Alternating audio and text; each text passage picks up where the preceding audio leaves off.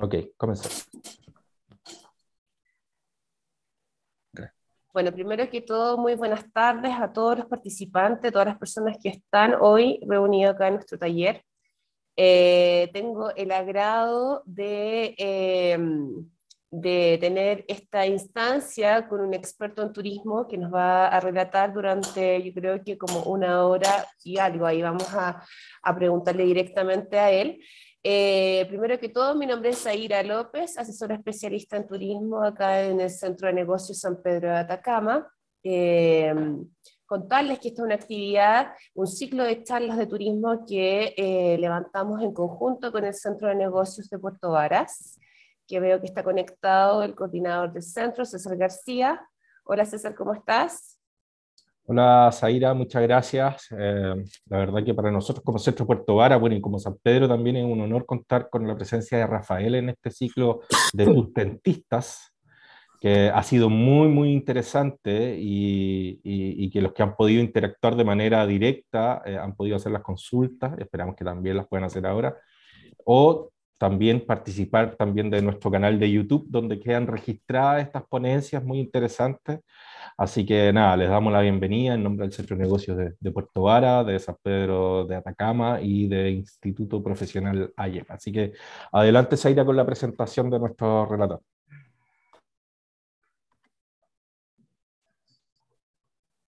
Bueno, perfecto, gracias César. La verdad es que bueno, hoy día vamos a ver la charla de cómo hacer sustentable el turismo de intereses especiales, tema que nos convoca hoy y que nos interesa muchísimo, por supuesto, eh, hablando desde dos destinos muy importantes eh, de Chile y considerando que estamos conectados igual con participantes ahí eh, internacionales, estamos abiertos a no solamente en Chile, sino que también fuera de Chile también. Ya Rafael Didiase es nuestro relator de hoy, eh, cofundador de BIRD Chile, vicepresidente de los estándares internacionales de guías de aventura, embajador de ATA para Chile, presidente de la PTI Ruta de los mm. Parques de la Patagonia y director Fundación Legado Chile. Eh, Rafael nos está acompañando eh, desde afuera, igual creo que está en Estados Unidos, no sé si tú me puedes confirmar eso, Rafael, y bienvenido eh, a esta instancia, estamos muy contentos de tenerte aquí. ¿Nos escuchas bien? Sí, te escucho perfecto. Eh, bueno, primero que nada, eh, agradecido de la invitación. qué rico compartir con tantas personas de distintos lugares que están conectadas. Así que un agradecimiento al Centro de Negocios Cercotec, eh, y a todas las organizaciones eh, públicas y privadas que han, han, trabajado para hacer esta, este ciclo de charlas. Y efectivamente sí estoy en Estados Unidos en este minuto conectado, así que, pero bien, eh, aquí y también muy contento de ver varias caras conocidas. Quiero aprovechar de enviarle un saludo muy grande a Luz María Villarzo, gran, gran baluarte del turismo sustentable de Chile, presidenta de Chitur, así que, que está conectada. Luz, dando un abrazo desde acá.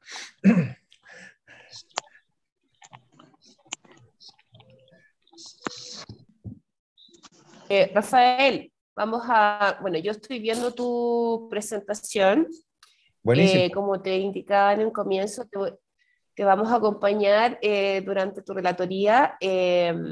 no sé si vas a, vas a, comenzar y vas a dar algún tiempo de preguntas al final o entre medio, ¿cómo, cómo te gustaría hacerlo? Mira, si están todos y todas de acuerdo, lo que podemos hacer es, yo voy a tratar de hacer una, un, un, resumen un poco de esta presentación, que no dure más de 40, 45 minutos, yo creo que ojalá un poquito menos para no aburrirlos y aburrirlas, y después dejar un espacio que, de intercambio de saberes, o sea, de, de, de, de momentos en los cuales podemos conversar también eh, porque acá todos y todas tenemos, que tenemos mucho que eh, eh, compartir, digamos, de experiencias y por lo tanto feliz de que se deje mm. también un espacio para poder conversar con, con las personas que están conectadas. Sería ideal, si les parece.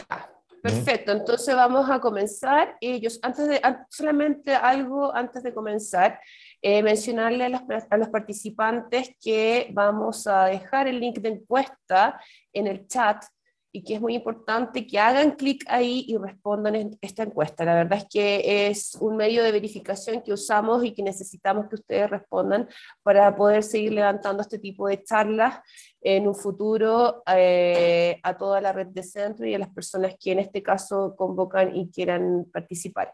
Así que es importante que puedan responder esta encuesta y ahí a lo mejor si veo un espacio voy a voy a recordarles eh, esta instancia nuevamente. Rafael, eh, todo tuyo, tu taller, comienza tu charla. Eh, bienvenido. Súper, muchas gracias. Espero que todos y todas me escuchen. Bueno, nuevamente muy agradecido de todos y todas las personas que están conectadas. No sé si voy a poder contestar las preguntas, porque la pregunta es una pregunta bien desafiante yo creo que estamos en un camino eh, que, eh, que, todos y todas estamos empezando a, a, transitar, eh, algunos hace ya varios años, pero que es un camino que creo que no termina nunca, que es el, el, camino de cómo poder hacer que el turismo o los viajes efectivamente sean una fuerza de bien, una fuerza regeneradora, una fuerza de justicia sostenible, de justicia económica, de justicia social, de justicia ambiental. Y yo creo que estamos todo acá, eh, nada, pues lo mejor eh, por eso y, creo que es un camino que, que, nada, que no tiene, no tiene un final finalmente, sino que es un camino continuo que recorrer. Yo les voy a compartir experiencias nuestras, eh, errores también y, algunos aciertos que espero que puedan servir. yo creo que no, son, no, son, no es nada escrito sobre piedra, sino que simplemente abrir un poco el corazón y, la mente eh, de, nuestra, de nuestra empresa y poder compartir cómo ha sido el camino nuestro y cómo, cómo seguimos caminando por, por esta vía de la sustentabilidad. Nosotros nos dedicamos a, eh, nosotros tenemos en realidad dos áreas de, de negocio, solo para presentarle un poco eh, de, qué hacemos. Chile tiene un área de turismo de naturaleza, de observación de fauna, de aves, eh, y también tenemos un área de soft adventure. Y a mí me gusta soft adventure o aventura suave si lo traducimos al español para no ser tan, eh, tan usar tanto eh, anglicismo. Em, ¿Y por qué lo, me gusta siempre indicar esto? Porque claro, el nombre de la empresa siempre nos va a llevar a que somos una empresa dedicada a la observación de fauna o aves específicamente, pero nosotros de un principio nos dimos cuenta que esa era un, una unidad de negocio que no iba a ser sustentable, ya que estamos hablando de sustentabilidad en el tiempo. Eh, a nivel de poder entregar eh, trabajo, de poder ser, eh, de, no ser una empresa atomizada en una o dos personas, sino que poder crecer. el segmento de turismo de intereses especiales y de observación de fauna en Chile es un segmento en crecimiento, pero claramente tiene ciertos límites, especialmente si lo comparamos con otros destinos, eh, y también los mercados, si bien son mercados que también han, han, han, estado en crecimiento, son mercados bastante acotados todavía. Por lo tanto, siempre eh, desde un principio eh, pensamos que la empresa para ser sostenible en el tiempo tenía que tener estas dos unidades de trabajo, que son las unidades, como les comentaba, de fauna y las unidades de, de turismo de, aventura suave que llamamos. la empresa tiene oficina en Puerto Varas, nosotros eh, operamos todo Chile, desde Arica hasta eh, Tierra del Fuego, y tenemos una, una forma, dibujamos una forma de trabajo que eh, es una forma en la cual nosotros trabajamos con em, expertos locales en cada destino. Nosotros tenemos nuestros equipos de guía en cada destino que operamos, tenemos nuestro equipo de proveedores locales en cada destino que operamos, eh, y de esa forma hemos podido cubrir un poco el territorio nacional eh, en la parte de fauna desde Arica a Tierra del Fuego y en la parte de eh, Soft Adventure que se llama desde Santiago, desde la zona central hasta la, la, Patagonia Sur, hasta Tierra del Fuego también. Em, bueno, somos empresa B certificada, somos miembros también del Consejo Mundial de Turismo Sostenible, ahí estaban comentando de unos cursos que hizo, además que recomiendo hacer si es que pueden eh, que además los lidera un gran, gran baluarte de la sostenibilidad eh, de, de, Sudamérica, de Latinoamérica, que es Jorge Moller, a quien aprovecho también de saludar. Eh, también es una persona que tiene mucho que contarnos sobre sustentabilidad y somos también miembros de la Asociación Mundial de Empresas de Turismo Aventura desde el año 2011 y partner oficiales de la Ruta de los Parques de la Patagonia. Yo tengo también el honor de presidir el programa territorial integrado ruta de los parques de la Patagonia. A ver, les voy a poner un video cortito para hacer como más entretenido esto y después voy a seguir conversando. Porque hay que conocer Chile para apreciar sus ecosistemas únicos que nos dejan contemplar tanta biodiversidad.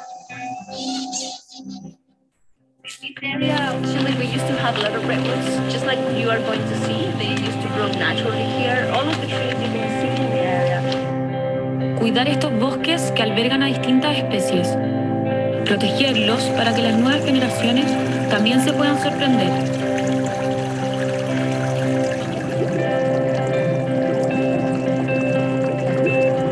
a través de la naturaleza.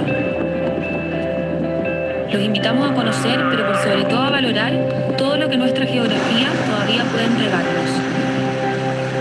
Somos Birds Chile, viajes naturalistas con propósito.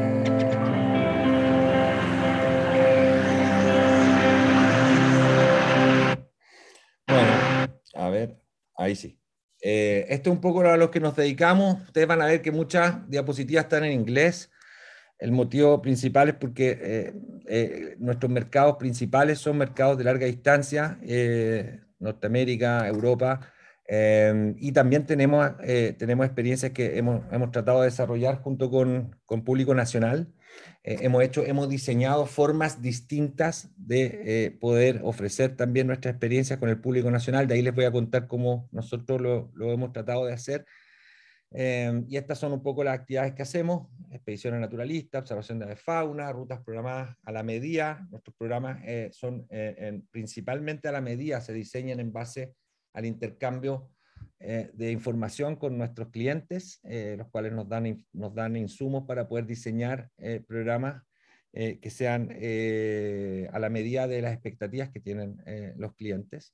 Em, y, em, y, el propósito, justamente les comentaba, es de todo esto que hacemos, y yo creo que muchos de los que estamos conectados hoy día tenemos ese mismo, ese mismo sueño, es que las actividades que podamos hacer sean efectivamente un, gran, eh, un gran impulso a la regeneración, a la sostenibilidad, a la preservación de la identidad cultural eh, y que también sean, eh, tengan un impacto en cuanto a justicia social, económica y ambiental. Em, por aquí quiero empezar con una, un diagrama, y este diagrama no lo, no, lo, no lo, quiero compartir para generar un debate sobre si algún turismo es bueno y otro turismo es malo, no, no, no, no es la idea, eh, sino que simplemente les quiero eh, compartir estos datos que salieron hace, hace poco publicados, fueron datos que se hicieron igual hace ya varios años, pero eh, se hizo un reporte publicado, hace, salió hace muy poco, que era sobre cuánto impacta en cuanto a generación económica el turismo de aventura. Y cuando hablamos de turismo de aventura, yo creo que acá tenemos que sumar el turismo que nosotros llamamos turismo de intereses especiales. Em, cuando hablamos de turismo de intereses especiales, observación de fauna, por ejemplo, lo vamos a sumar dentro del segmento de lo que es turismo aventura. Eh, junto con lo que son trekking, hike, eh, kayak y todas las actividades que engloba el turismo de naturaleza y el turismo aventura. Y aquí vemos un gráfico que nos habla de cuán, eh, cuánto cuesta en términos de número de pasajeros generar un impacto de 10 mil dólares en una economía local. Este estudio lo hizo el Banco Mundial, em, también estuvo asesorado por el USAID, que es una, una organización de, Estados Unidos, de Norteamérica, em, y fue publicado hace poco eh, en, el marco de un estudio que se estaba haciendo sobre el impacto del turismo aventura en Jordania, en, en, otro país. Y ahí este, este, este gráfico nos muestra cómo para poder generar 10 mil dólares en una economía local necesitamos alrededor de 70 y más eh, pasajeros de crucero, por ejemplo, eh, necesitamos alrededor de 10 eh, pasajeros que tienen, eh, compran programas de una noche solo en el destino y cuatro pasajeros de turismo aventura. ¿El por qué pasa esto? Porque generalmente el pasajero de turismo aventura pernocta más noches en los destinos, porque sí está un poco más preocupado de que la cadena de valor de la actividad turística sea un poquito más horizontal y se distribuya un poco más reconoce los esfuerzos en materia de sostenibilidad y también tiene un poquito más de tiempo para poder eh, hacer que el impacto económico en los destinos sea eh, mayor a lo que puede ser, por ejemplo, un turista de crucero que eh, muchas veces desembarca un solo día en el destino y tienen actividades muy atomizadas en operadores que se ocupan de, de este tipo de turismo y luego parten hacia el próximo puerto. Como les digo, no lo comparto para generar debates entre qué es bueno y qué es malo, sino que simplemente son datos duros que nos hablan un poco eh, eh, del impacto del turismo aventura. Y, también acá hay otros datos que son interesantes, como por ejemplo em, las utilidades que genera el turismo aventura, el 65% eh, se queda en el país de destino, y ahí también tienen un poco algunos datos sobre el número de puestos de trabajo por cada 100 mil dólares, que son de 2.6 en el turismo aventura, mientras en el turismo más masivo tenemos un 14% eh, de la utilidad que queda en el destino, o sea, estamos hablando de márgenes muy, muy eh, distantes eh, y al mismo tiempo una generación de 1.5 empleos por cada 100 mil dólares gastados. Esto se los comparto porque creo que es bueno tener en mente estos números cuando hablamos de data y queremos proyectar actividades o queremos proyectar políticas, especialmente yo creo que para el lado de la, de la proyección de políticas, es sumamente importante tener estos datos porque muchas veces nos concentramos solo y exclusivamente en los números más eh, desnudos, o sea, el, número eh, frente al computador, pero no vamos a escarbar, no vamos a analizar un poco qué, qué hay detrás de ese número. Y claramente, si nosotros tuviésemos datos más duros sobre el impacto del turismo aventura en Chile, eh, hablando de nuestro destino, nos daríamos cuenta de cuán virtuoso y cuán conveniente es eh, eh, en materia de distribución del impacto económico, en materia de sostenibilidad, el poder diseñar políticas que efectivamente eh, promuevan los destinos como destinos de turismo aventura y traten de captar ese tipo de, de visitantes. Esto también es un, un dato sobre el gasto mundial en turismo, en, en turismo en general y cuánto es, cuánta es la porción del turismo aventura de ese gasto eh, general, que es de más de 2.3 trillones de dólares, eh, cifras bien altas, eh, y después un dato más específico del mercado de turismo aventura de los Estados Unidos.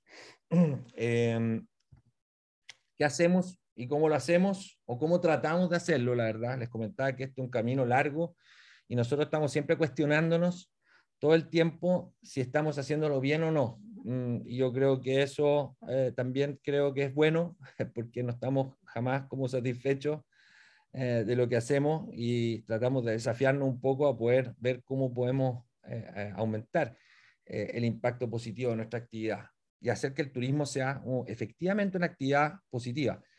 Y yo creo que uno de los puntos que nosotros hemos aprendido a, a manejar es no partir de la base que el turismo es una actividad de en per se positiva. Creo que eso nos costó a nosotros al inicio, eh, siempre como que tomamos la actividad turística como una actividad que efectivamente tiene tantas externalidades que pueden ser muy positivas respecto a otras actividades productivas, que nos dimos por satisfechos y contentos de que en realidad solo haciendo turismo estábamos haciendo algo, estamos desarrollando una actividad que era positiva para, para el medio, para el territorio, para las identidades culturales, etc. Pero es bueno eh, parar y reconocer que el turismo efectivamente puede y tiene actualmente en muchos destinos impactos que son más negativos que positivos. Eh, el desafío es poder revertir eso. Y yo creo que el turismo lo que tiene justamente es que tiene estructuras y, cadenas de valor que le permiten hacer ese análisis y poder hacer esa, esa retromarcha, digamos, o, esa, o, ese, o, ese, pulido eh, de forma mucho más eh, fácil que lo pueden tener otras actividades más eh, productivas, más de carácter extractivista, que tienen que dar una vuelta muy larga para poder efectivamente presentarse como actividades sostenibles. Y uno de los desafíos que nosotros en algún minuto nos pusimos al frente para poder tener una bitácora y poder tener una guía fue analizar los, objetivos de desarrollo sostenible y fijarnos en cuáles nosotros como empresa podíamos impactar.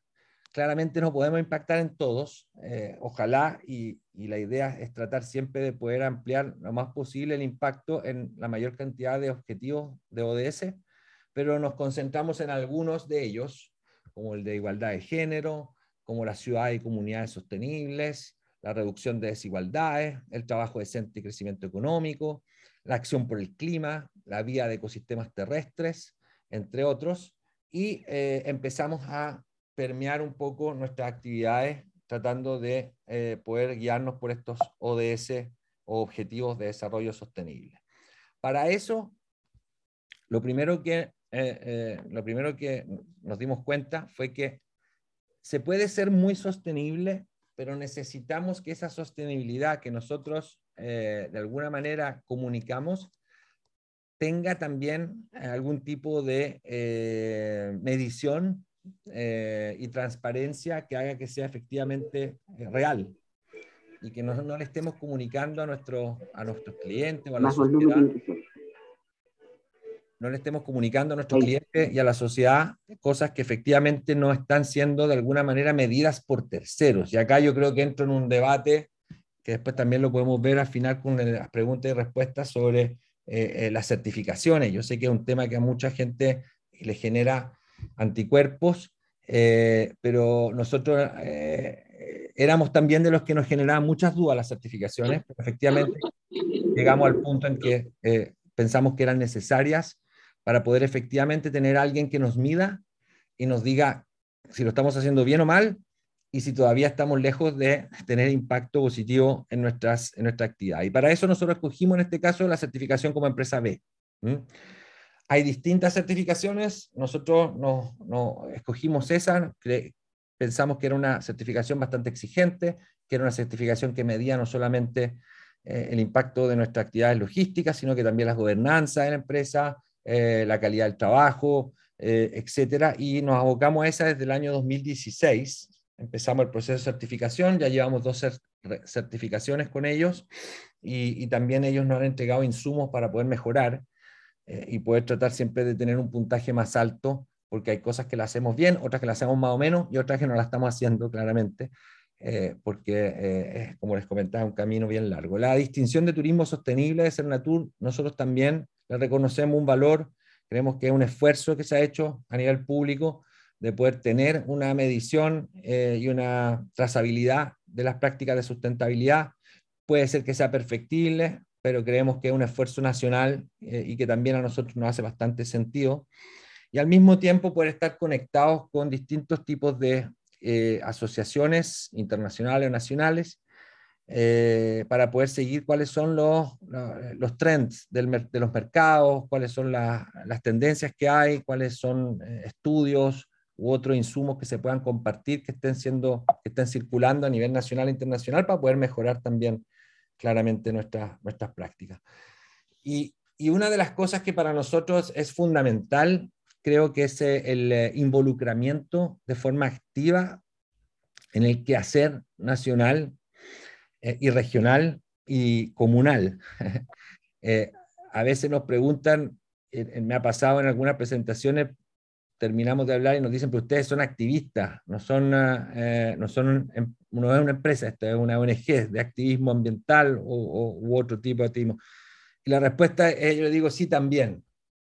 Eh, ¿Por qué? Porque creemos que las empresas deben tomar roles eh, de liderazgo y, y, de trabajo en lo, que son los quehaceres nacionales, regionales y comunales, y especialmente creemos que lo deben hacer las empresas de turismo si queremos transitar hacia la sostenibilidad, porque eh, claramente tenemos la gran virtud de trabajar en un sector productivo que tiene una potencialidad enorme para hacer el bien, pero también tiene esta potencialidad enorme para hacer un poco el mal, para, hacer, para transformarse en, en, una actividad que impacte de forma negativa a residentes, a identidades culturales en territorio, a sistemas eh, o ecosistemas, por lo tanto, claramente tenemos que tomar roles activos y nosotros lo hemos hecho.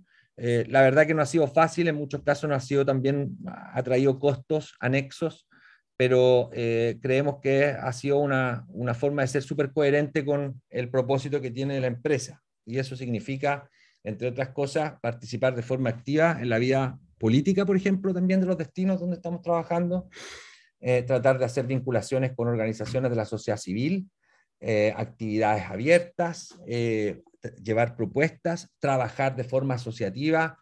Está conectada una gran persona, que la cual yo he aprendido mucho, Luz María Ollarzo, eh, que em, em, participa de, varias, de varios gremios y de varias eh, formas de asociatividad y yo creo, y nosotros creemos mucho en eso.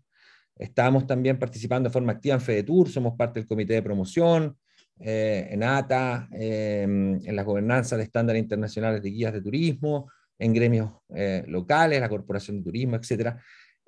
nos gusta más que criticar desde afuera las organizaciones a veces, que muchas veces pasa, meternos adentro y tratar de cambiar las cosas a veces o de, o de por lo menos hacer escuchar la voz eh, desde adentro de las organizaciones. Eh, y la verdad que siempre ha sido muy bien, muy, muy bien, ha sido muy positivo todo eso. Eh, no, no, tenemos nada que decir. Yo creo que el, el, el, el, participar de los gremios y participar de la actividad asociativa creo que es clave. para que podamos de alguna forma también contribuir, no solo como empresa, sino que también con ideas eh, a, las políticas que se están desarrollando en los distintos destinos. Em, la trazabilidad nos ha hecho, nos ha permitido medir. La medición es clave, eh, eh, no solamente por la comunicación hacia afuera, sino que sobre todo para la comunicación hacia adentro. Si no medimos lo que hacemos, no sabemos qué impacto está teniendo y tampoco sabemos si lo estamos haciendo bien o mal, o estamos desperdiciando fuerza, o estamos quizás eh, eh, teniendo un impacto eh, menos positivo de lo que realmente nosotros nos creemos como cuento.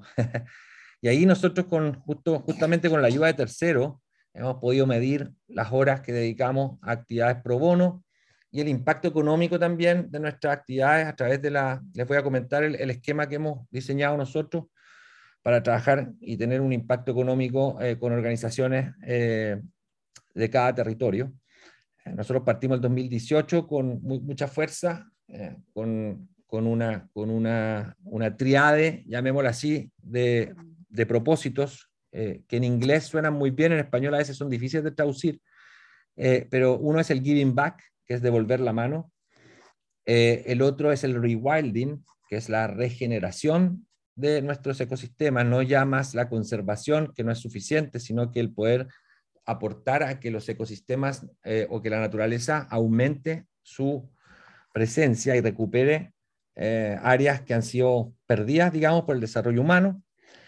Eh, y, a través de eso, y, bueno, y el turismo responsable, responsible tourism, que se dice en inglés, hemos diseñado un, un, esquema que les voy a compartir después de trabajo con ONG locales y la cual hemos podido no solo dedicar horas, de trabajo con comunidades, con emprendedores, emprendedoras, con eh, mesas, con eh, distintos actores de la sociedad civil, sino también hemos podido eh, apalancar recursos para que sean invertidos por estas organizaciones en la conservación del medio ambiente o en trabajo de vinculación con comunidades.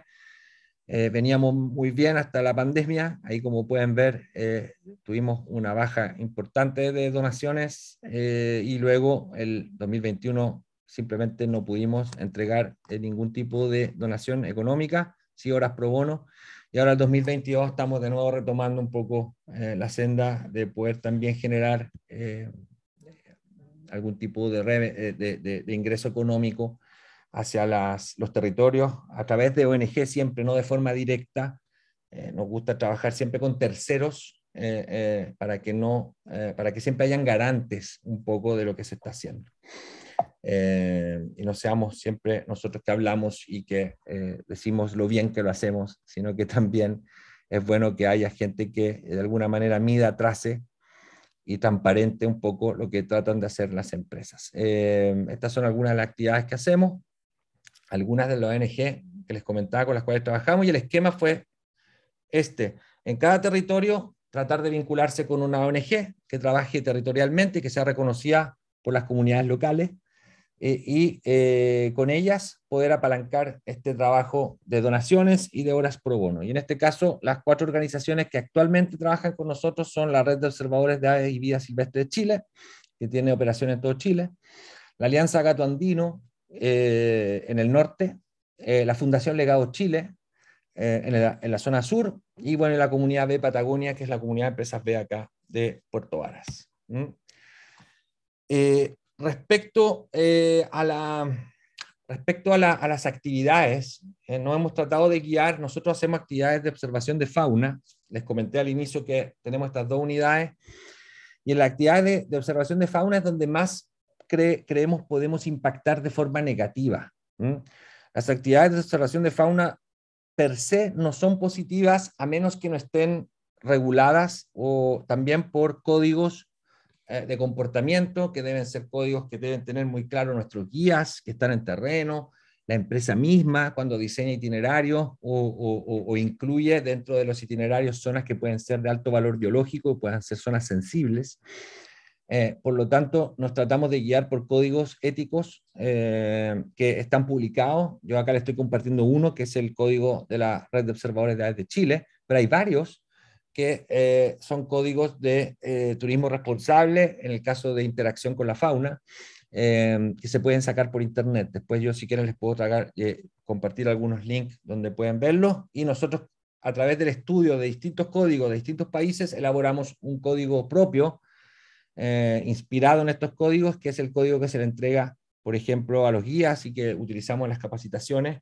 Nosotros tenemos una, un, un, equipo de guías que son 14 en los lagos, en, el norte, en la zona central y en el sur, y tratamos un poco de cada año eh, llevar adelante capacitaciones y refrescarnos un poco eh, eh, sobre cómo poder trabajar de forma sostenible, responsable en los destinos que, estamos, que estamos operando.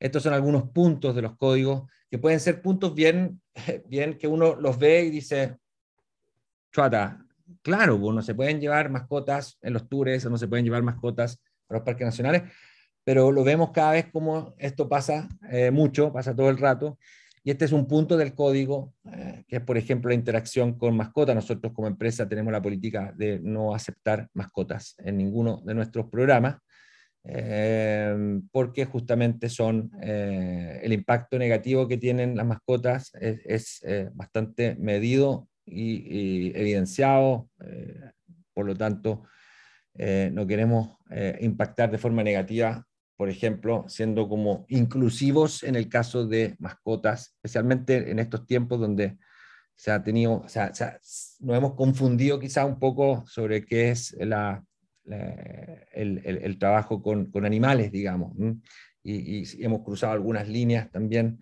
en la protección de mascotas por sobre la fauna silvestre. Este es solo un punto como ejemplo ahí que les quería comentar. Y respecto al punto anterior, de por qué creemos que es importante que las empresas de turismo eh, estén en primera línea en eh, los quehaceres que ocurren a nivel nacional, regional, comunal. Eh, le estoy compartiendo este, este, esto es una sentencia del Tribunal Ambiental. Nosotros fuimos parte de los, las denuncias contra eh, distintos proyectos de naturaleza inmobiliaria que se están realizando, en, especialmente acá en la zona sur, pero en todo Chile en realidad. Eh, el tema de la, de la, pérdida de suelo rural, el tema de la, eh, de, de, la pérdida de, ecosistemas, de zonas de alto valor biológico por el desarrollo inmobiliario, y ahí hemos estado en primera línea directamente siendo parte de las denuncias y de los juicios que han habido, eh, en este caso frente al Tribunal Ambiental.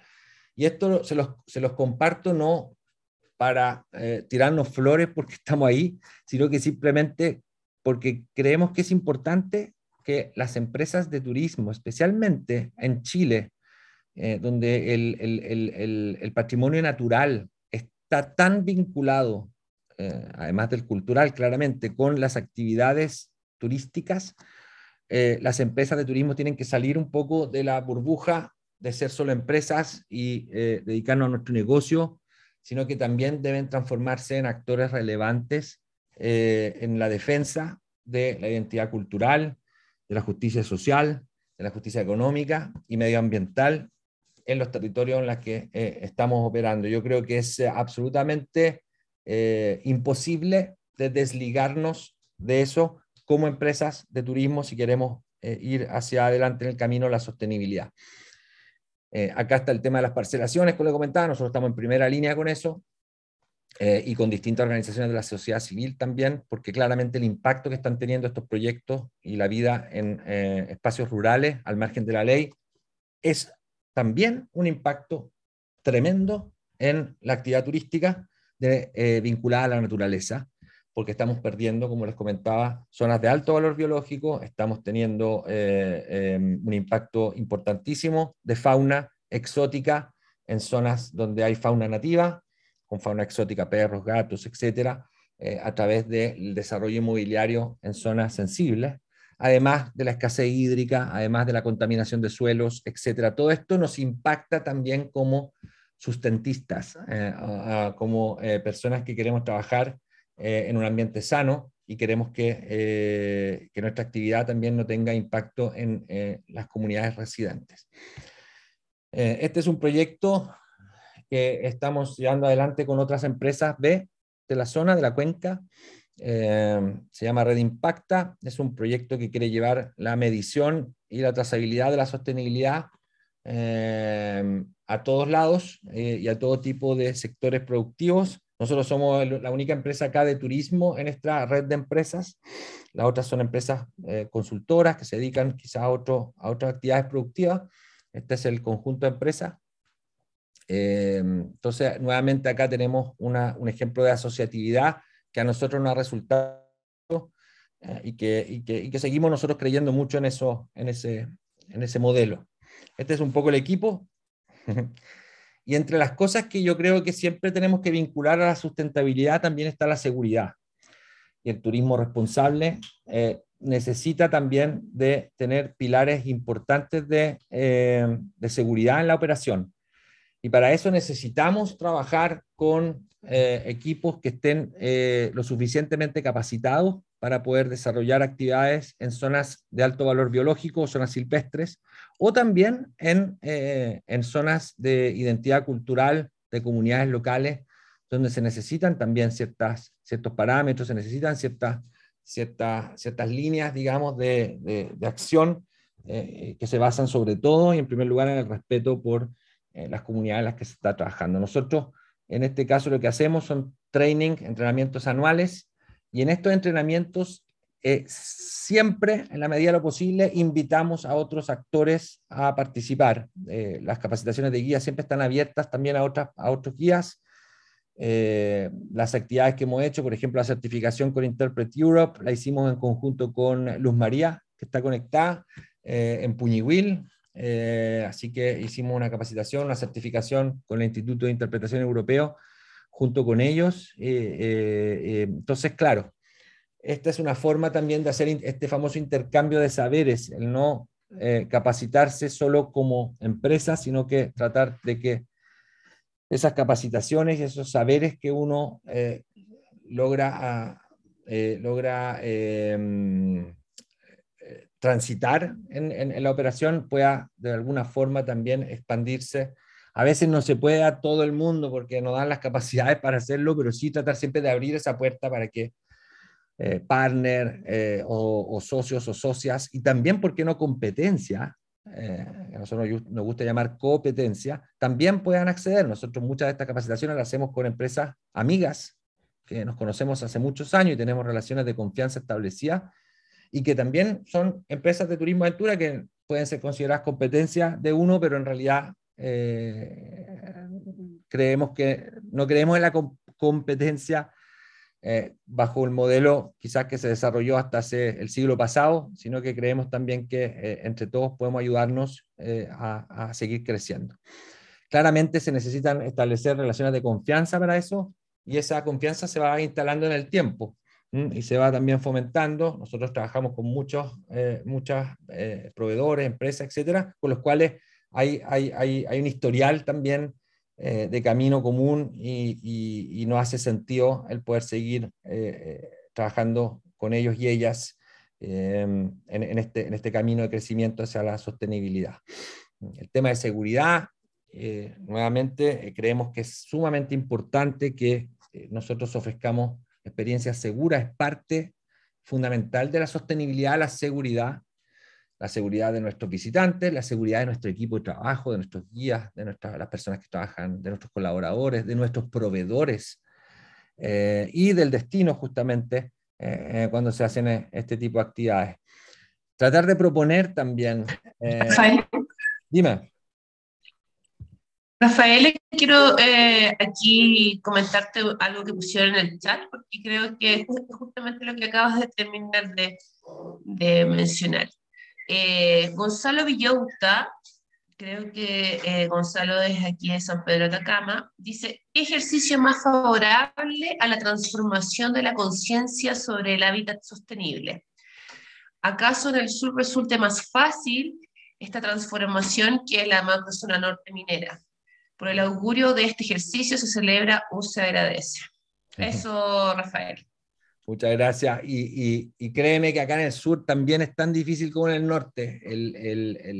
no, tenemos la presión de la industria minera, que en el norte es tremenda, eh, pero sí tenemos la presión acá de la, del, sector inmobiliario, que, es como nuestra, nuestro, nuestro sector minero, y también la presión de la, de la industria salmonera.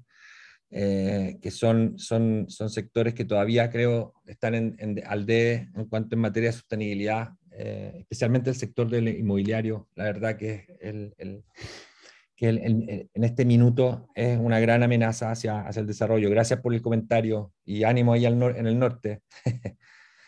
bueno, este es, eh, es también un, un, piloto que se hizo hace algunos años, en plena pandemia. Estamos tratando de reactivarlo ahora, que es el, el el curso de guardaparques voluntarios. Eh, creemos que los guías de turismo de las empresas de turismo aventura son guardaparques honorarios perfectos, conocen el territorio, eh, tienen eh, códigos de ética y, pueden apoyar el trabajo de guardaparque en áreas silvestres protegidas. No siendo guardaparques, no, no queremos pasarnos por encima de los guardaparques, sino que simplemente como asistentes, ayudantes, llamémoslos como queramos, Estamos en territorio, hay un déficit de guardaparque en áreas silvestres protegidas de todo Chile, eh, por lo tanto podemos quizás a través de este tipo de pilotos captar, em, captar guías eh, que pueden ayudar o empresas que pueden ayudar eh, en la área silvestre protegida a mantener ciertos códigos de comportamiento. Creemos especialmente necesario ahora, después de la pandemia, porque ha habido claramente un gran, una gran ola de visitación de áreas silvestres protegidas y claramente no estamos preparados para recibir esa ola eh, sin transar o sin tener un costo muy elevado en cuanto a impacto en los destinos eh, que se están visitando. Bueno, estas son algunas de las capacitaciones que hemos llevado adelante acá con distintos actores, distintas empresas. Eh, cuando empezó el tema de la pandemia también ahí hicimos una, una, una produjimos materiales, hicimos también unos, unos protocolos, eh, la hicimos de forma asociativa con empresas amigas eh, con las cuales estamos conectadas. Acá está el, el, el, póster, el folleto. Esta es nuestra oficina en, en, Puerto Vara, que además es una tienda de naturaleza. Vendemos eh, productos inspirados en la flora y fauna de Chile, una forma de generar un ingreso para poder pagar los, los arriendos, que a veces es bien complicado para una empresa de turismo ser sostenible financieramente, especialmente en, el sur, donde eh, claramente, y en Chile en general, donde tenemos una estacionalidad todavía marcadísima, y yo creo muy difícil de, de, de, quebrar todavía en este minuto. Eh, acá tenemos algo sobre la ruta de los parques. Este es un, un ejemplo de, de, experiencias que estamos desarrollando ya hace un tiempo, que son las experiencias de rewilding con comunidades locales. Tenemos eh, el modelo funciona de esta forma. Nosotros eh, eh, le damos la posibilidad a los viajeros de poder tener un impacto en los destinos a través del trabajo en terreno con ONGs, en este caso es Legado Chile. No armamos ningún tipo de show, le pedimos a la ONG que nos entregue calendarios y nosotros simplemente lo que hacemos es nos sumamos con nuestros clientes a los calendarios que la ONG ya tienen y eh, salimos a hacer actividades que van desde la reforestación. Perdón, eh, no fui yo, pero van desde la reforestación a la instalación de cámaras trampas, censos de aves, etc. Y luego se visita una comunidad, en este caso que es una comunidad huilliche que se encuentra cerca de Pargua, con la cual nosotros trabajamos ya hace varios años, que es la comunidad de Quechalena y Tué. Y ahí nosotros cerramos este círculo de giving back, devolver la mano, eh, de rewilding, de renaturalización, y de vinculación con las comunidades locales. Estas actividades tienen un fee, que es un costo que el pasajero paga, que es una donación. que es un fee por persona. y el fee puede ser bien importante. en el caso de los mercados de larga distancia, es mucho más fácil permear con este tipo de, de productos o de experiencias porque hay una gran necesidad y solicitud de este tipo de experiencias. Pero para darles una idea, eh, nosotros eh, en general estamos concentrados más en la venta de programas de multidías, porque son los que generalmente son más sostenibles en términos económicos que la venta de, días completos, además porque trabajamos con grupos pequeños de máximo ocho pasajeros. Em, em, en este caso, el, el pasajero paga un fee cuando compra el programa y ese fee va directo a la ONG con el cual se hace la actividad de rewilding en este caso. Y estos fees pueden ser bien interesantes porque en un viaje solo una ONG eh, que trabaja con comunidades locales eh, puede tener un, un, ingreso económico que puede ser en muchos casos mayor a, mayor a 2.000, 3.000 dólares mm, por viaje. Entonces se hace interesante. Claramente después nosotros se, se, le hace un seguimiento a que estos, estos, estos recursos sean invertidos de una forma eh, coherente, pero la verdad que estamos con la garantía de trabajar con ONGs que, están, eh, que tienen una reputación y que tienen una transparencia importante como son las ONG que, son parte de nuestro programa. Ahí un poco más sobre estas actividades que se hacen en terreno. También nos ha tocado hacer a veces anillamiento de aves, esta instalación de cámaras trampas, en este caso con CONAF. Eh, y bueno, ese es un poco el resumen. Yo he hablado harto, así que voy a, voy a parar ahora para que no latearlos más. Eh, lo último que quería comentarles también son las alianzas en los programas. ¿Se acuerdan que hablábamos de, de la famosa competencia que en el turismo es bien, está bien siempre muy presente esto de, de que estamos rodeados de competidores?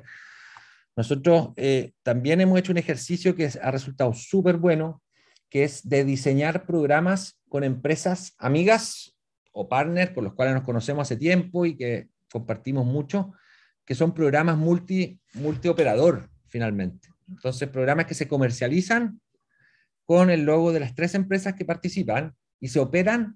Eh, este es un programa de 14 días. Cada empresa opera el territorio de su expertise y la actividad de su expertise. Nosotros, por ejemplo, no sabemos o no, no, no, operamos actividades en el agua. Por lo tanto, dejamos que la gente que opera actividad en el agua, kayak, crafting, sean los que la operen. Lo mismo pasa con bicicleta, lo mismo pasa con otras actividades.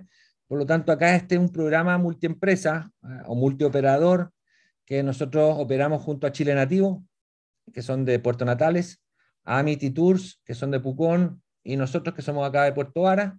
Cada uno opera su territorio y cada uno opera eh, su expertise, su actividad expertise. Nosotros hacemos las caminatas, y hacemos lo que es interpretación de naturaleza. Amity hace la parte de bicicleta eh, y Chile Nativo hace la parte de trekking y eh, kayak en eh, lo que es Patagonia Sur, en la región de Magallanes. Entonces también esto, estos ejercicios que a todos nos cuesta hacer y a nosotros también, el poder confiar y el poder tirarse a la piscina con otros operadores que siempre quizá uno ha visto como competencia, eh, pueden ser súper buenos y pueden ser súper eh, em, llenadores en cuanto a, dejarnos como una sensación bien dulce de que se puede trabajar de forma asociativa, de que se puede trabajar de forma colaborativa eh, y que hay que darse también la oportunidad de confiar en el otro y en la otra y también de que el, otro y la otra confíen en, en uno claramente. Bueno, voy a parar ahora porque queremos dejar un espacio también para, para preguntas o para una interacción más que nada. Y bueno, ahí están los correos. Si alguien quiere contactarnos, quiere saber un poco de los, de los códigos éticos y ese tipo de cosas, nos puede eh, contactar y nosotros felices de compartir eh, links, compartir información eh, con, con, las personas que, que, les parezca interesante y lo, lo, puedan requerir. Mil gracias y ahora dejo abierta la, abierto el micrófono.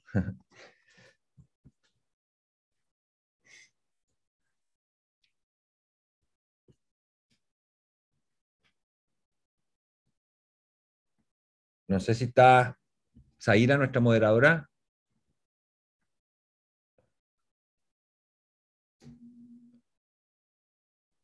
Parece que no. ¿Alguien me escucha? Sí, sí, ah, profe, lo escuchamos, sí lo escuchamos. Sí, sí, fuerte y claro. pensé que había al lado una hora y no, había, nadie. Oye, eh, nada, porque que yo quiero, me, gustaría dejar el micrófono abierto, la verdad, para escuchar, escucharlos y escucharlas también y conversar un ratito, aprovechar la, la conexión. Hola, saludos. Hay alguien que dejó una pregunta en el chat, por eso quizás nadie ha hecho preguntas. Hola, eh, yo por acá, Víctor, tengo una, una pregunta.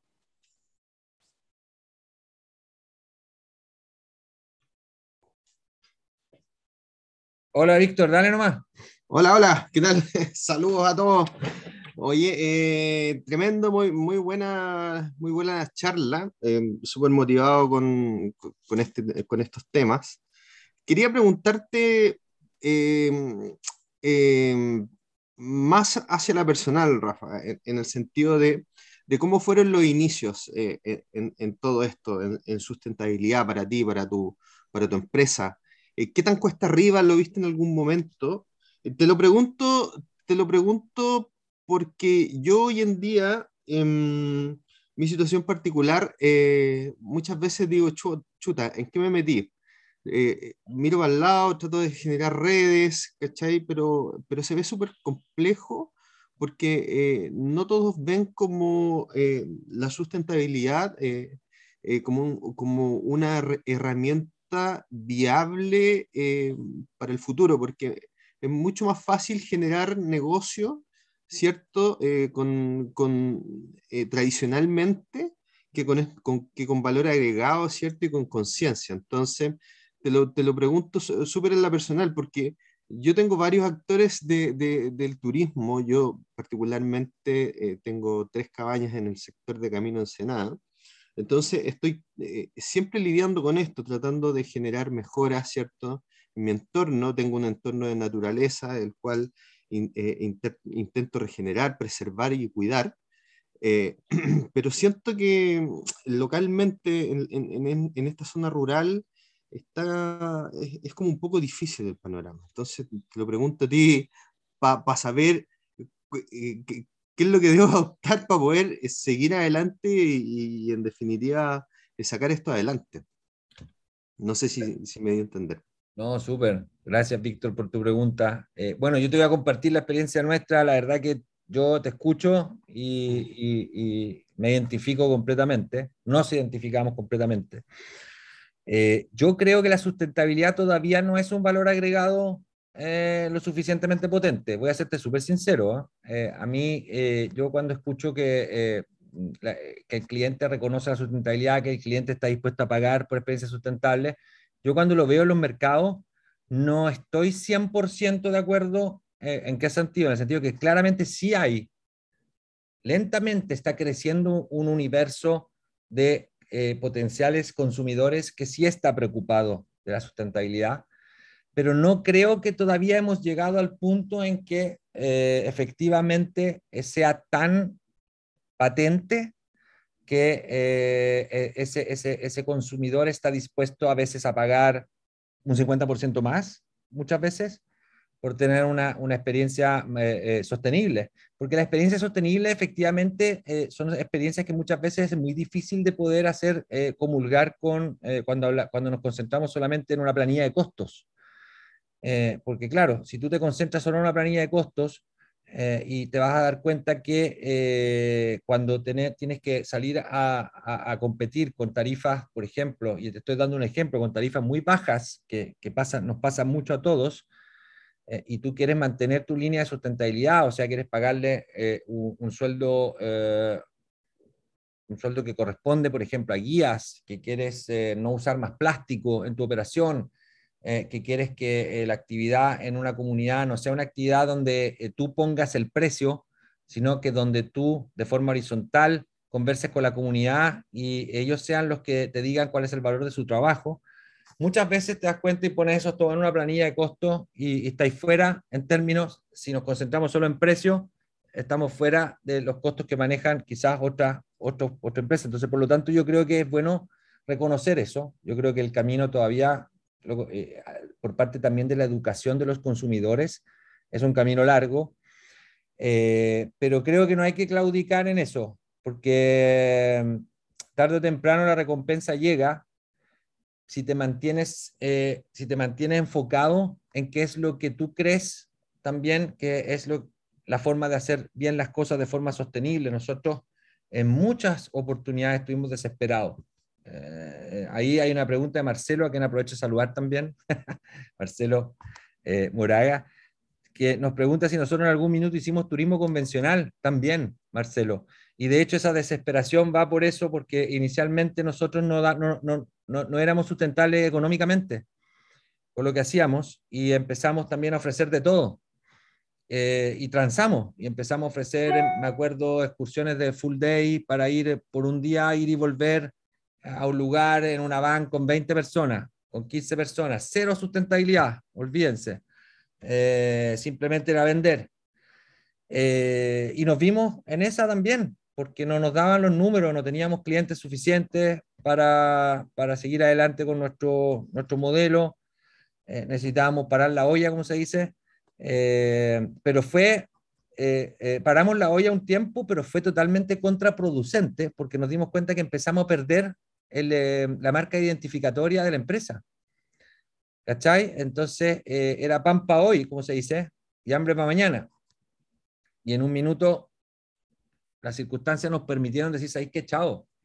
Nosotros esto es lo que hacemos, esto es como lo queremos hacer, esta es la forma que creemos que es la mejor forma de hacerlo, eh, esto es lo que queremos ofrecer como experiencias, eh, no queremos ofrecer un full day a, voy a dar un ejemplo, full day Puerto Varas, Castro de Alcagüe, donde el, el cliente pasa ocho horas arriba de un auto eh, y pasa una hora en cada ciudad que visita, eh, donde no hay impacto en la comunidad, no hay impacto en el destino, simplemente es una, una, una venta de números. Eh, y bueno, llegó, el minuto en que pudimos también seguir adelante con nuestro, nuestro modelo eh, y, yo creo que fuimos premiados en el sentido que en este minuto la empresa es una empresa sólida, una empresa que tiene, eh, tiene movimiento, que tiene clientes, que es, bien, es muy reconocida por lo que hace. Eh, y eso ha sido gracias al esfuerzo de todos y todas los que, los que estamos vinculados acá, nuestros colaboradores, nuestros proveedores, las comunidades con las que trabajamos, etcétera. Pero, pero las ganas a veces de, de tirar la esponja, la verdad que la hemos tenido todos Víctor. Eh, y, y, pasa todo el rato y a nosotros nos pasó muchas veces, muchas veces. Y, y te digo, cuando por ejemplo, ya cuando fue la pandemia, ya de verdad que también ahí fueron circunstancias distintas, claro, pero también dan ganas de decir en qué cresta estamos metidos. O sea, acá no vamos a salir más, no vamos a hundir en un hoyo y no vamos a salir jamás. Entonces, eh, nada, pues hay que tener... ayuda de la mascarilla. sí. No sé si eso contestó tu pregunta, sí, pero... Sí, por supuesto, por supuesto. agradezco tu, testimonio y sí, indudablemente es, complejo, pero, pero bueno, siempre hay una esperanza de que hay muchos más de nosotros en este entorno que podemos generar comunidad, ¿cierto? Y sacar esto adelante. Así que vámonos. Gracias. Víctor, por eso es súper importante vincularse también con lo que pasa en, en nuestros destinos e influir en las decisiones políticas que se tomen también. Porque si nosotros logramos influir, por ejemplo, que la promoción de Chile se base en, la sostenibilidad y no en los números, no en que queremos que vengan 6 millones de turistas el próximo año. Yo, lo único que escucho siempre, 6 millones, 7 millones, 5 millones, pero vimos el gráfico al inicio. 96 turistas de crucero eh, se necesitan para impactar lo que impactan cinco, turismo, eh, cinco turistas de turismo aventura. Por eso es clave que nosotros, que nosotros que somos sustentistas, los que estamos acá conectados, estemos metidos y sentados en esas mesas y digamos la dura y digamos, mira, acá están las cifras, el turismo sustentable de naturaleza es mucho más poderoso que los números que ustedes están tratando en este minuto de vendernos para que nos promocionemos. Bien, súper. Eh, Rafael, gracias. Marcelo Moraga tiene la mano levantada y pido, antes de eso pido disculpas porque me desconecté, que San Pedro es mala señal. Así que espero que, no, si no está en orden, lo estoy dando la, la, la, palabra a Marcelo Moraga y luego eh, la persona que viene. Gracias. Rafa, felicitaciones. Eh, de verdad que el empeño de todo lo que has atravesado y permanente preocupación que tú tienes por la asociatividad, lo gremial, tu entorno, tu comunidad, es realmente inspirador. Así que te felicito a ti y a tu equipo por, por todo esto, que, que es totalmente verdad. Quería llevarte ya a contestar a la pregunta que te hacía, ¿cierto?, en relación con crisis. Algo que nos pasa mucho a los que tratamos de colocar o posicionar productos y servicios eh, nuevos en el tema de interpretación patrimonial, por ejemplo, que compartimos ese, gusto. Eh, ¿Cuánto tiempo y, esfuerzo crees tú que falta aún para educar, educar a un mercado chileno decisor de inversiones, a un mercado chileno turista, para que comprendan que no es lo mismo mirar la naturaleza que interpretarla, que no es lo mismo información del patrimonio que interpretación del patrimonio, eh, porque realmente es, pesado, digamos, estar en, la punta. Eh, eso, quería, saber tu experiencia, cuánto más nos falta en tiempo, recursos eh, colaborativos, empresariales para poder lograr esta educación. Gracias. Gracias, Marcelo, y qué lindo verte, Marcelo, un abrazo. Nos conocemos hace harto tiempo. Marcelo, hemos recorrido estos caminos juntos. Mira, opinión personal nuevamente, creo que nos falta, no sé cuánto, nos falta mucho. Seguimos, seguimos teniendo un universo eh, que es minoría. Eh, y muchas veces ese universo de potenciales clientes que se preocupa de verdad de la sostenibilidad, de la interpretación del patrimonio, etcétera, no da para hacernos cerrar los números. Yo quiero ser súper eh, honesto en esto. Eh, y, les voy a compartir nuestra historia. Nosotros eh, llevamos años intentando trabajar con público nacional. Y muchas veces eh, lo que hacemos son actividades gratuitas para la comunidad, pero nos cuesta mucho vender nuestras actividades al público nacional. No nos, da, no nos cierran los números. Y, y, y, el público todavía se maneja mucho por, ¿por qué me estáis cobrando 50? Si en la esquina me cobran 10, o sea, ¿qué pasa? Y, y, claro, yo creo que también nosotros como país tenemos todavía, estamos, eh, eh, estamos transitando un, un, proceso de, de, crecimiento también educativo en ser viajero. Eh, yo creo que los últimos 20 años, quizás 30 años, había una explosión de, viajeros, de, de, de viajes acá en Chile, una mejor situación económica de algunos, qué sé yo. La gente ha podido salir a viajar un poco y, muchas veces las personas que tenían, eh, eh, que tenían ingresos que le permitían viajar iban al extranjero, digamos. Entonces ahora con la pandemia nos empezamos a volcar en Chile, pero claramente nos falta todavía, eh, nos falta, y no digo que nos falte, y, no, es que se trate solo de un precio, sino que se trata también de poder reconocer que las experiencias que se ofertan son distintas y que hay valores agregados a veces que no reconocemos. Eh, y, claro, y con ojos quizás más, eh, más eh, si, se, logra extender un poco esto, un poco más, podemos empezar a reconocerlo una vez veamos este tipo de experiencia. Pero yo creo que sí vamos en el camino. Yo creo que cada vez hay más gente, más chilenos y chilenas que no viajan a un destino como un arrebato, sino que están viajando en destinos, se están informando previamente, están queriendo disminuir su huella, están queriendo tener un impacto positivo, están queriendo, yo creo que cada vez más sigue siendo claramente una, un segmento muy pequeño en relación al mercado general.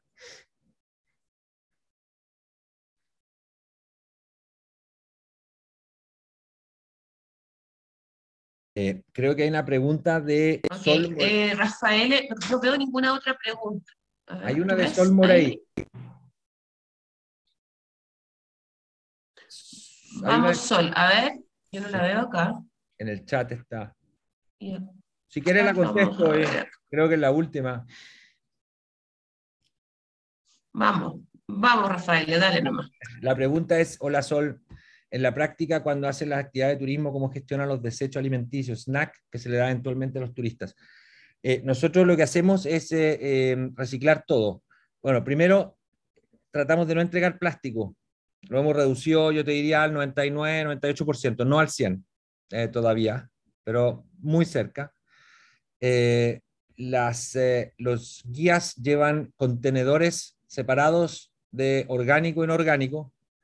Por lo tanto, se desecha todo en esos contenedores y luego tenemos empresas terceras, eh, que son Taller Verde Sur, que es una empresa, en este caso acá de Puerto Varas, que recicla lo no orgánico y regenera orgánico, que es una empresa también que se ocupa de eh, eh, reciclar los desechos orgánicos.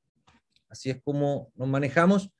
No somos 100% eficientes. A veces es complicado porque a veces tú tienes una, expedición de 10 días en zonas remotas. Lo que siempre hacemos sí es nos llevamos todo de vuelta. Jamás dejamos desechos en los destinos o en parques nacionales o, en, ningún lugar por el estilo, pero a veces no siempre se puede reciclar el 100%. Nosotros tratamos y apuntamos a eso, pero vamos en camino y eh, estamos haciendo lo posible para que así sea.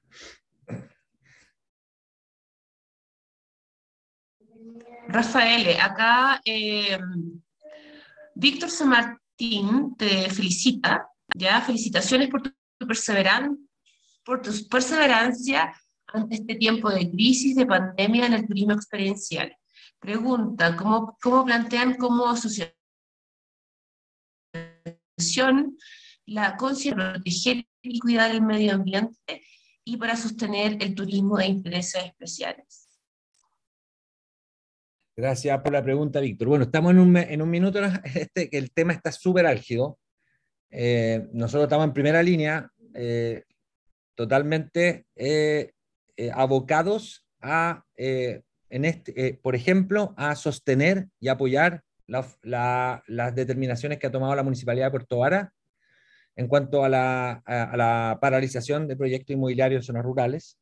Eh, creemos que la situación durante los últimos 20 años eh, simplemente las autoridades no eh, las vieron, no quisieron intervenir, no lo sé. en este caso tenemos autoridades distintas que han sido muy responsables y se han abocado al problema. creemos que esto no se trata solo de paralizar, sino que también de poder entablar algún tipo de estrategia que permita también educar la palabra educar al resto no me gusta, intercambiar experiencia, intercambiar sabiduría con compradores, con constructoras, eh, para que se puedan eh, desarrollar proyectos a futuro que sean sostenibles. Pero en este minuto, la verdad de las cosas, eh, y te voy a ser súper sincero, el otro día escuchábamos a un senador de la República hablar de la ley de humedales, a mí me dio casi un infarto, eh, cuando lo escuché porque eh, ponía en tela de juicio la ley de humedales. Entonces, creo que eh, lo poco que hemos avanzado es terrible que, se, que todavía tengamos autoridades que la ponen en tela de juicio, como es el caso de la ley de humedales y la construcción sobre humedales.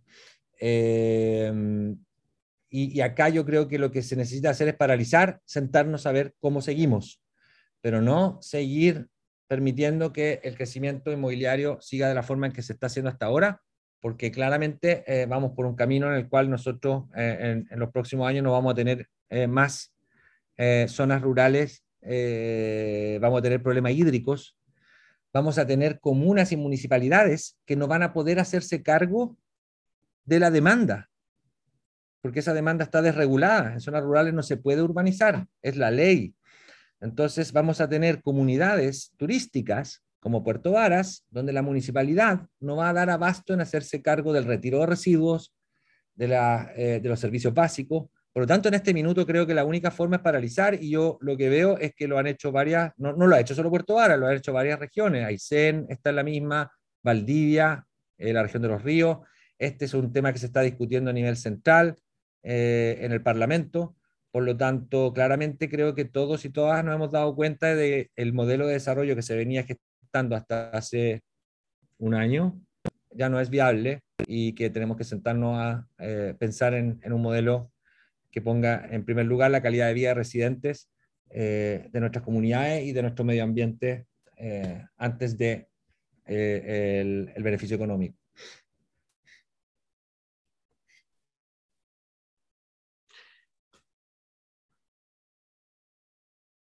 Eh, vamos a continuar con Cecilia Silva, que tiene la mano levantada. Vamos, Cecilia, te estamos escuchando. Sí, hola a todos, hola Rafa, saludo a la distancia, entiendo que está en Estados Unidos. Ceci, ¿cómo está ahí? Un abrazo, qué gusto verte. Saludos desde Frutillar. Mira, justamente ahora último has dicho algunas cosas que apuntan a lo que yo quería preguntar. Bueno, yo soy una municipalista de corazón, llevo bastante años trabajando en municipio. Eh, de los invitados, no sé si Angélica Ojeda es la única que trabaja en municipio que está aquí, me habría gustado que hubiesen más colegas. Y, justamente desde, desde, desde, mi rol en algunos momentos en municipios, que quería preguntarte eh, cuál es el rol de, desde tu mirada como privado, cuál es el rol que deben cumplir los municipios para lograr esta sustentabilidad. Eh, yo he estado siguiendo lo que están haciendo ustedes en Puerto Varas con las parcelaciones, pero no nos olvidemos de que los municipios tienen eh, esta tremenda responsabilidad los planos reguladores, la elaboración de ordenanzas, incluso la priorización de declaratorias de humedales urbanos ante el Ministerio de Medio Ambiente. Entonces, el rol que cumplen los municipios para que un destino sea sustentable es tremendo, tremendo, tremendo, y creo que, que ahí los privados también nos pueden decir eh, qué hacer, qué es lo que creen que ellos que, nos falta. Eh, la parcelación es, es, lo que hoy día nos abrió los, los, ojos, pero, pero hay varios otros temas más que yo creo que, que hay que trabajar. Eso, saludos a todos. Nos vemos a tu regreso. Hola Ceci, qué gusto verte. Un abrazo para ti también. Eh, mira, no quiero, la verdad que no quiero decir qué, lo, deben hacer los municipios porque no, no, creo que no estoy, no estoy lo suficientemente preparado para decir qué deben hacer los municipios, que tienen una pega, los municipios tremenda. Eh, creo que los municipios son totalmente la primera línea y, la, y tienen la pega más difícil de todas en ámbito político y de planificación, eh, eh, porque están, además, porque están en directo contacto con las bases, con la gente. Eh, entonces, yo creo que es tremendo el trabajo que los municipios hacen actualmente. creo que todos estamos al debe, si no solo los municipios, yo creo que el sector privado también está al debe. Eh, yo acá quiero ser súper sincero. Eh, mm, cuando hablamos de residuos, por ejemplo, que este es un tema que yo creo que la industria, el sector turismo lo tiene que abordar absolutamente, eh, la generación de residuos del sector turismo en, en, localidades turísticas. Yo voy a hablar de Puerto Vara, porque tenemos ahí nuestra oficina, porque estoy muy vinculado ahí, pero esto sucede en todas las, comunas. ¿Cómo nos hacemos cargo nosotros como sector turismo de la, de la generación de residuos que hacemos? Eh, en hoteles, eh, en, en, en, la tour operación, en agencias, en restaurantes, etc. ¿Y por qué te digo que estamos al debe como privados? Yo te digo que estamos al debe como privados también porque efectivamente este es un tema que no se había conversado. Nosotros no, tenemos mediciones. No sabemos cuánto generamos de residuos los privados eh, en Puerto Vara. Tenemos las mediciones de cada uno, pero no como sector no tenemos datos. Y eso es, un, eh, es un gran déficit que tenemos como sector privado que tenemos que abordar lo antes posible. Eh, los municipios tienen facultades, pero también tienen la cancha bien limitada a veces por, por los recursos. Yo escuchaba el otro día respecto al tema de residuos, por ejemplo, de cómo tenemos una gran cantidad de gente en la comuna que no paga derechos de aseo. Y conectado con el tema de las parcelaciones, eh, cómo tenemos este crecimiento rural en parcelaciones, donde yo construyo, urbanizo y después digo, bueno, acá está mi basura, que alguien se haga cargo. El municipio tiene que venir a retirármela, pese a que yo construí en una zona donde no podía, se urbanizó donde no se podía, etc. Entonces, los municipios tienen una presión enorme.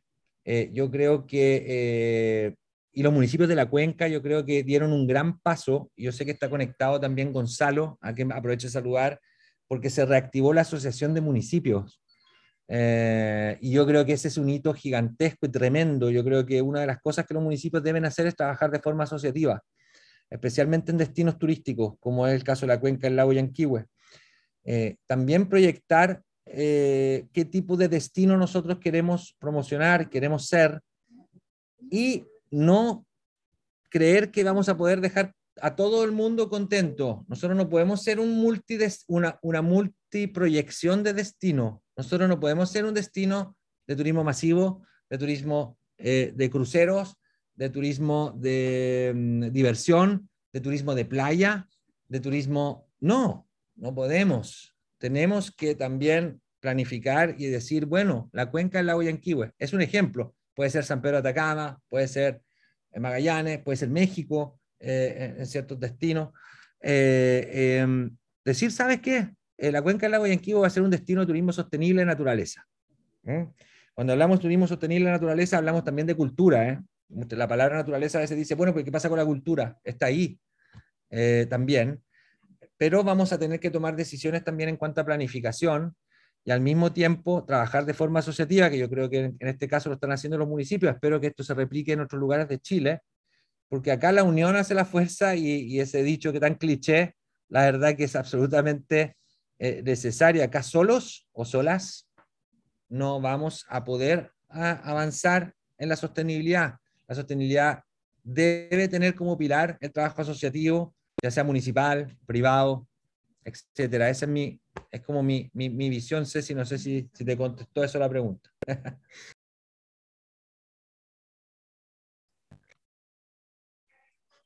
Rafael. me escucha? Yo te escucho. Perfecto. Vamos a ir finalizando, Rafael, con las preguntas. Aquí en el, en el chat aparecen varios comentarios.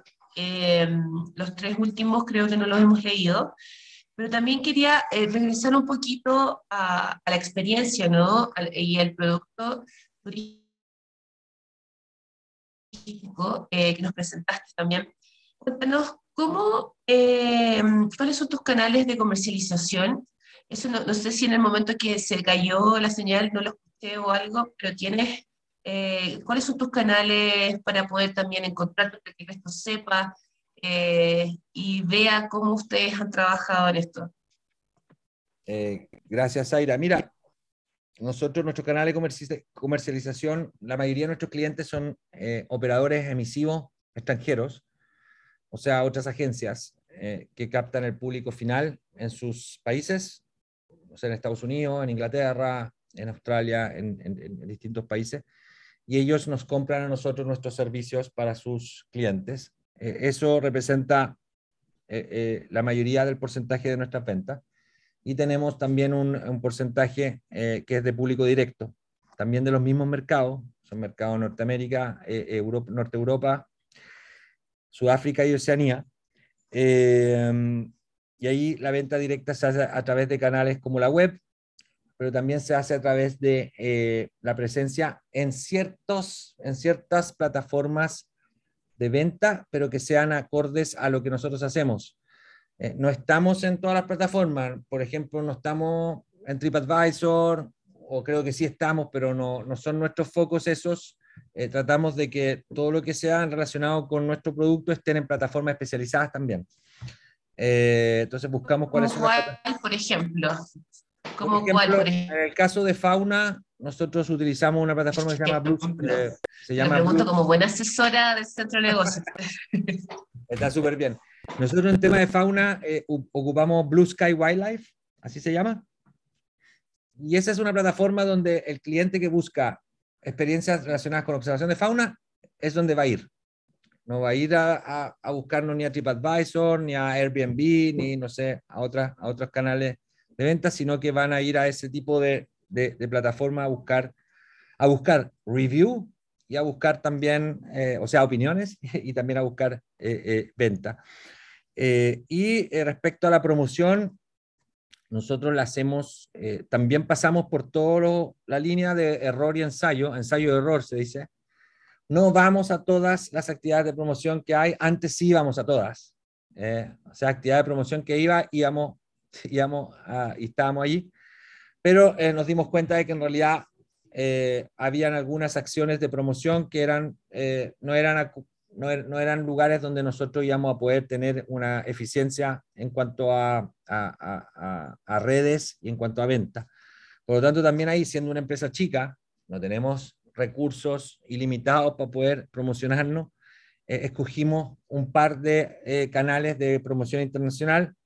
Eh, uno es la ATA, la Asociación Mundial de Empresas de Turismo Aventura, la Adventure Travel Trade Association. Nosotros vamos a todos los eventos de ATA hace ya 10, 11 años eh, es una, son, son eh, eh, instancias de negocios que son mucho más informales, no son de mesón y de stand, sino que son de conversa, armar redes y, juntarse con, con, los, con, los, clientes.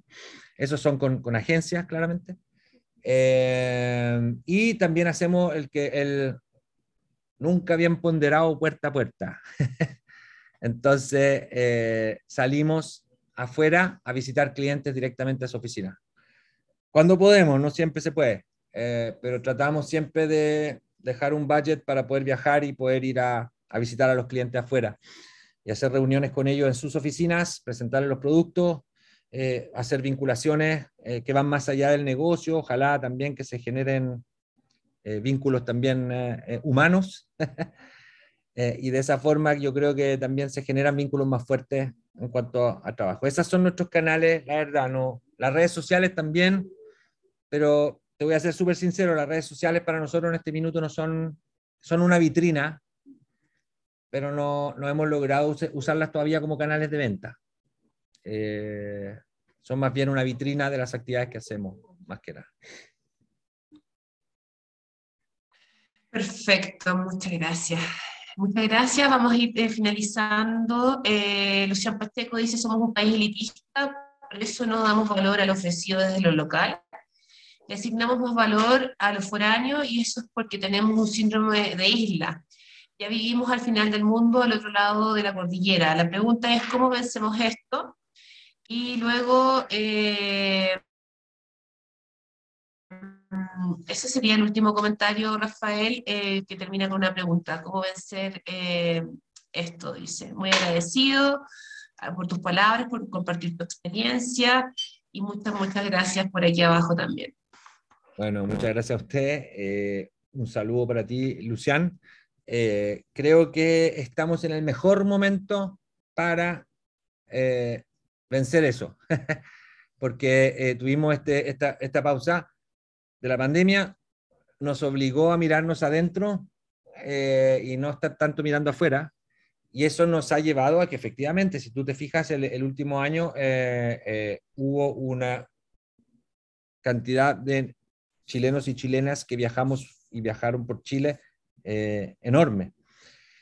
por lo tanto, creo que podemos capitalizar esto a través de instancias que pongan en valor justamente la sustentabilidad, eh, la experiencia responsable, el devolver la mano, eh, nuestra fauna, eh, nuestra identidad cultural tan rica y tan diversa, dependiendo de los territorios. Creo que estamos en el mejor momento, o por lo menos estamos en el momento más fértil para poder plantar estas semillas.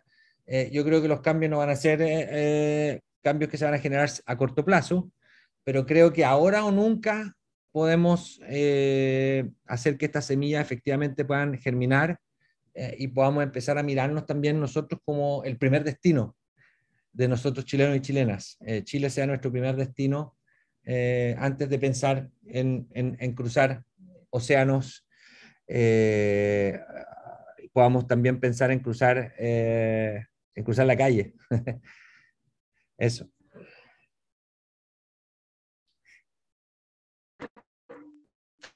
Perfecto. Bueno, Rafael, agradecerte. Rafael, suena como, lo digo rápido, suena como Rafael, pero es Rafael.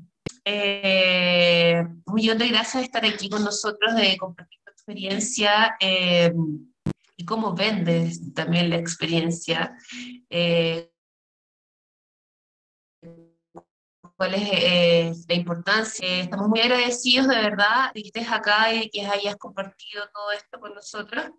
Eh, hay, muchas personas que están muy atentas eh, a, a, tu, relatoría, así que esperamos que nos podamos ver nuevamente con cosas nuevas también, irnos actualizando en todo lo que está sucediendo en el turismo aquí y en el mundo también. ¿ya? Muchas gracias, Rafael. Que tengas una excelente tarde. Muchas gracias. Eh, por supuesto, a todo el mundo, muchas gracias por la asistencia y no olviden completar la encuesta. Que estén muy bien. Saludos a todos y todos. Buenas tardes. Chao. Buenas tardes, un abrazo. Chao, chao. Chao, Rafa. Chao, gracias. Chao, chao. Saludos a todos y todas. No Cuídense. Cuídate, completar la encuesta. Muchas Estuvo muy gracias. interesante. Chao, Rafa. Chao, Alejandra. Saludos para ti y para Gonzalo. Cuídense. Igual, saludos a la Tere. Chao, Rafa, gracias. Chao, que estén bien. Igual.